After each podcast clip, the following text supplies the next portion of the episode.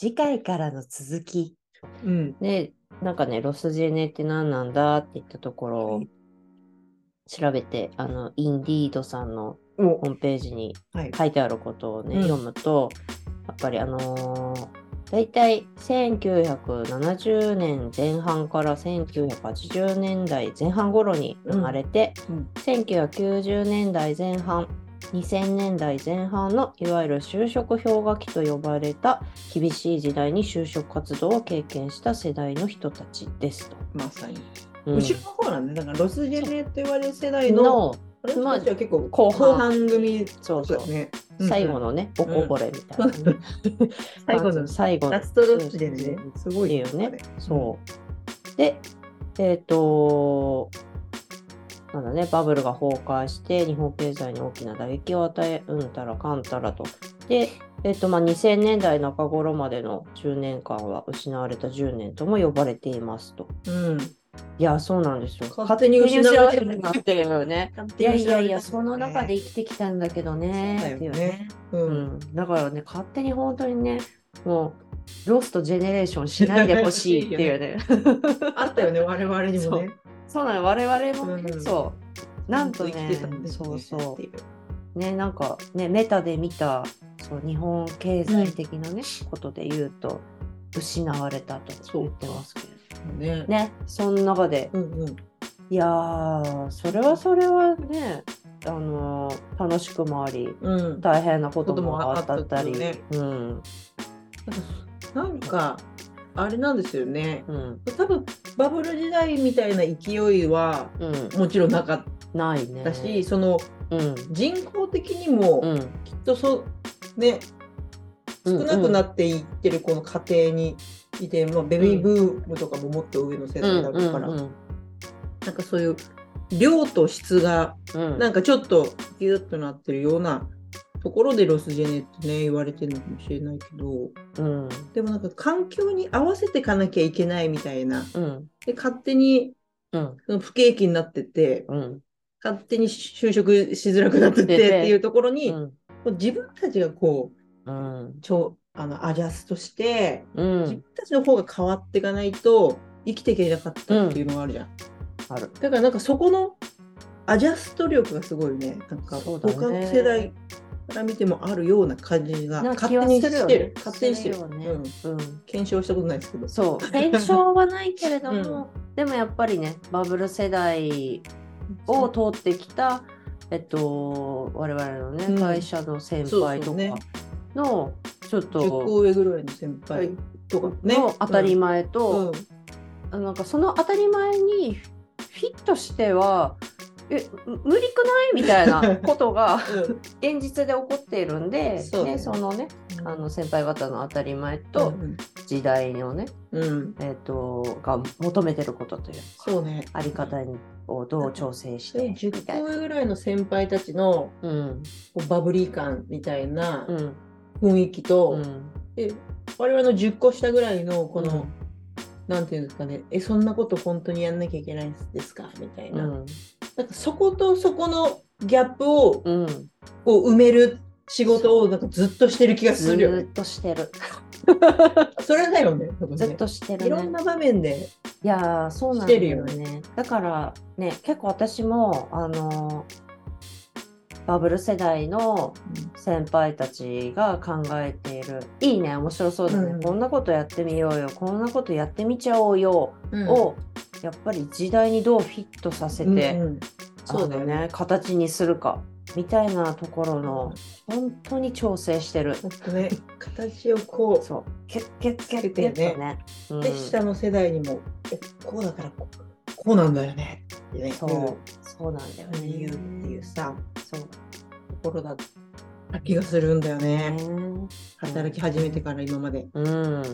なので、うんいやなんかもうやっぱそうで特にその世代の切り替わりうん。みたいなところに結構私たち生きてたりすうる。と、んうん。ねとね。とりあえずさうちらが女子高生時代、うん、というか高校生の時は、あの空前の女子高生ブームそうですね。の終焉、終わり終わりかけを多分もう高校時代にだってさ確かにそうだ。高3の時点でうんもうルーズソックスうん。のブームがうんもう終わりかけたもんね。終焉してそう。確かに。うんあ間近で見たよね。なんかさ、ピックにずっといないみたいな。そうそう。何かのブームのピークにいないのよ。こう合致してないよしてね。ないの。81大体ね、そう終わりかけうんが始まりうんかどっちかだから、社会人になった時もさ、あの、うちらはさ、結構、あの高校の頃から何パソコうんうんうん。ンを使ってって言った、その情報教育みたいなところがあったあった。ね、あったけれども、まださ、私はさ、あの、大卒だからさ、うん。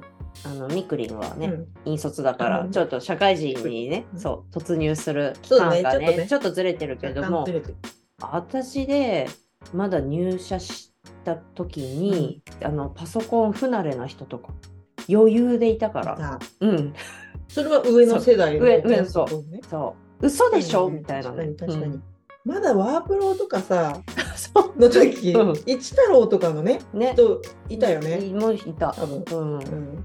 あとね、なんか懐かしいわ。懐かしいよね。うん。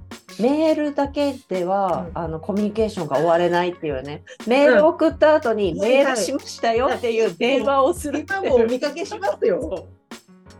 いらっしゃいますよどういうこと、まだみたいな。うんうん。あるね。やっぱそういったね、ファックスもね。そう、ファックスも送って電話するね。電話する。あるよね。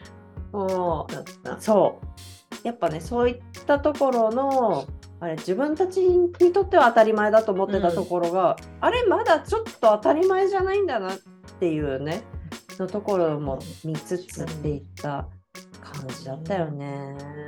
ううんん。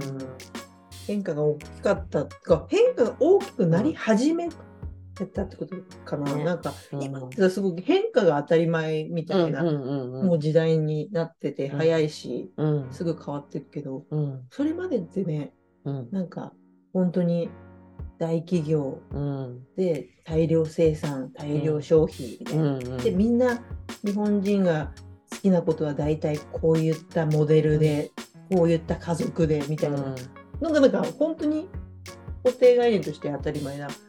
ところからもちょっとずつこうシフトしてってるっていう時だよ。ねとね。そそれが今はもうそんなの当たり前じゃんみたいないろんな人がいていろんな考え生き方あるよね。うん。ね。だ普通だもんね。そう、うん。いやなんでこれからね私たちもシニアの、ね、世代に入っていくんですけれども、いやーなんかね今見えてる、うん。なんだろうなあのーシニアの暮らしうんうんうん。にはもう多分当てはまってこないんだろううなん。っていうのは感じながら、ね、40代突入しましたよね。そうなんです、うん。そうなんですよ。でさ、その、やっぱりこう、いろんな制約で、勝手にその制約も自分たちで作ってたんだとは思うんだけど、うん。なんかこう、我慢、調整型だから、うん。まあいろんなこと我慢しうん。してきた部分が結構あると思う、ね。うん。耐え忍ぶ世代というかね、うん。ロスジェネだから。うん。だけどなんか、ここに来てやっぱり自分のやりたいことをうん。しっかりやりたい。我々もちゃんと楽しみたいっていううん。マインドになってきたので、まあ、この配信にもつながってると思うからうん。なんかこれからどう生きるかっていうところのうん、また話もそうだよね。していけるといいよね。いやだからなんか、あのー一旦リセットというかね、うん再スタート切るみたいな感覚ではああるめっるよね。ちゃあるよね、その感覚。そうなんか、なんか不思議だよね。うん、一時代一回終終わったた感じがする。そうそうする。うん。だから、新たな。なんだよ。うん。いやだからね、なんか20代、30代とね、うん。なんか我慢をした先にうん。何か幸せがあるんだろうかって、すごい思い込みで生きてたよね。うんすごい修行だったよね。修行だった。修行時代だったよね。そう。どんな修行だったかはもうこれから話していきたいけど、ね、あんまりとね。うん頑張って話していきたいけあどん、まり話していきたい。修行その時代経てきたからねう。。そうなんですよ。ね、いつまでたっても、あれ、ね、このままこの修行をし続けて、私死んでくんだっけ、うんうんみたいな気持ちにねな、ったな。そうそう、どんどんなっていきたいそうですね。そうそうそう。ここは、うん。なったわ。ちょっと修行をね、むしろね、糧にね、うん。じゃあどんなことができるのかとか、どんな状態だったら幸せだなと思えるのかみたいなこととかもね、なんね、かちょっとぼんやりね、喋っていきたいですよね。話していきたいです。はい。はいそんなところで。そんなところで、まあ、初回はね、初回はねこんなはい感じで。いやいやー聞いてる人いんのかな、これっていうね。ね、うん感じ、まあ多分まだいないかな。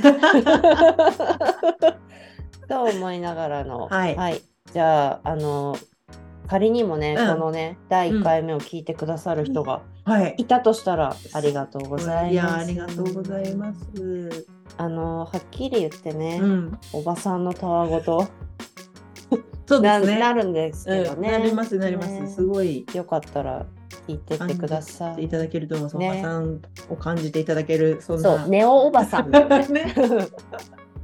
あ新たなおばさん像そうだね。そうだね。うん、確かに、確かに。そうそう。ね、ちょっと昔だとさ、うんこうオバタリアンっていたじゃん。いた。ね、オバタリアンオバタリアンあんな感じだからもうね、今のおばさん像って多分そう。だいぶ変わって変わますよね。ってきてるからねうん。っうん。ていう、そうそうそう。どうどうでもいい再話とかも。してしまうそところもまあおばさんだからうんしょうがないよね許してほしいと思う。う。うん。うん。まあ、といった感じで、ははいい。ありがとうございました。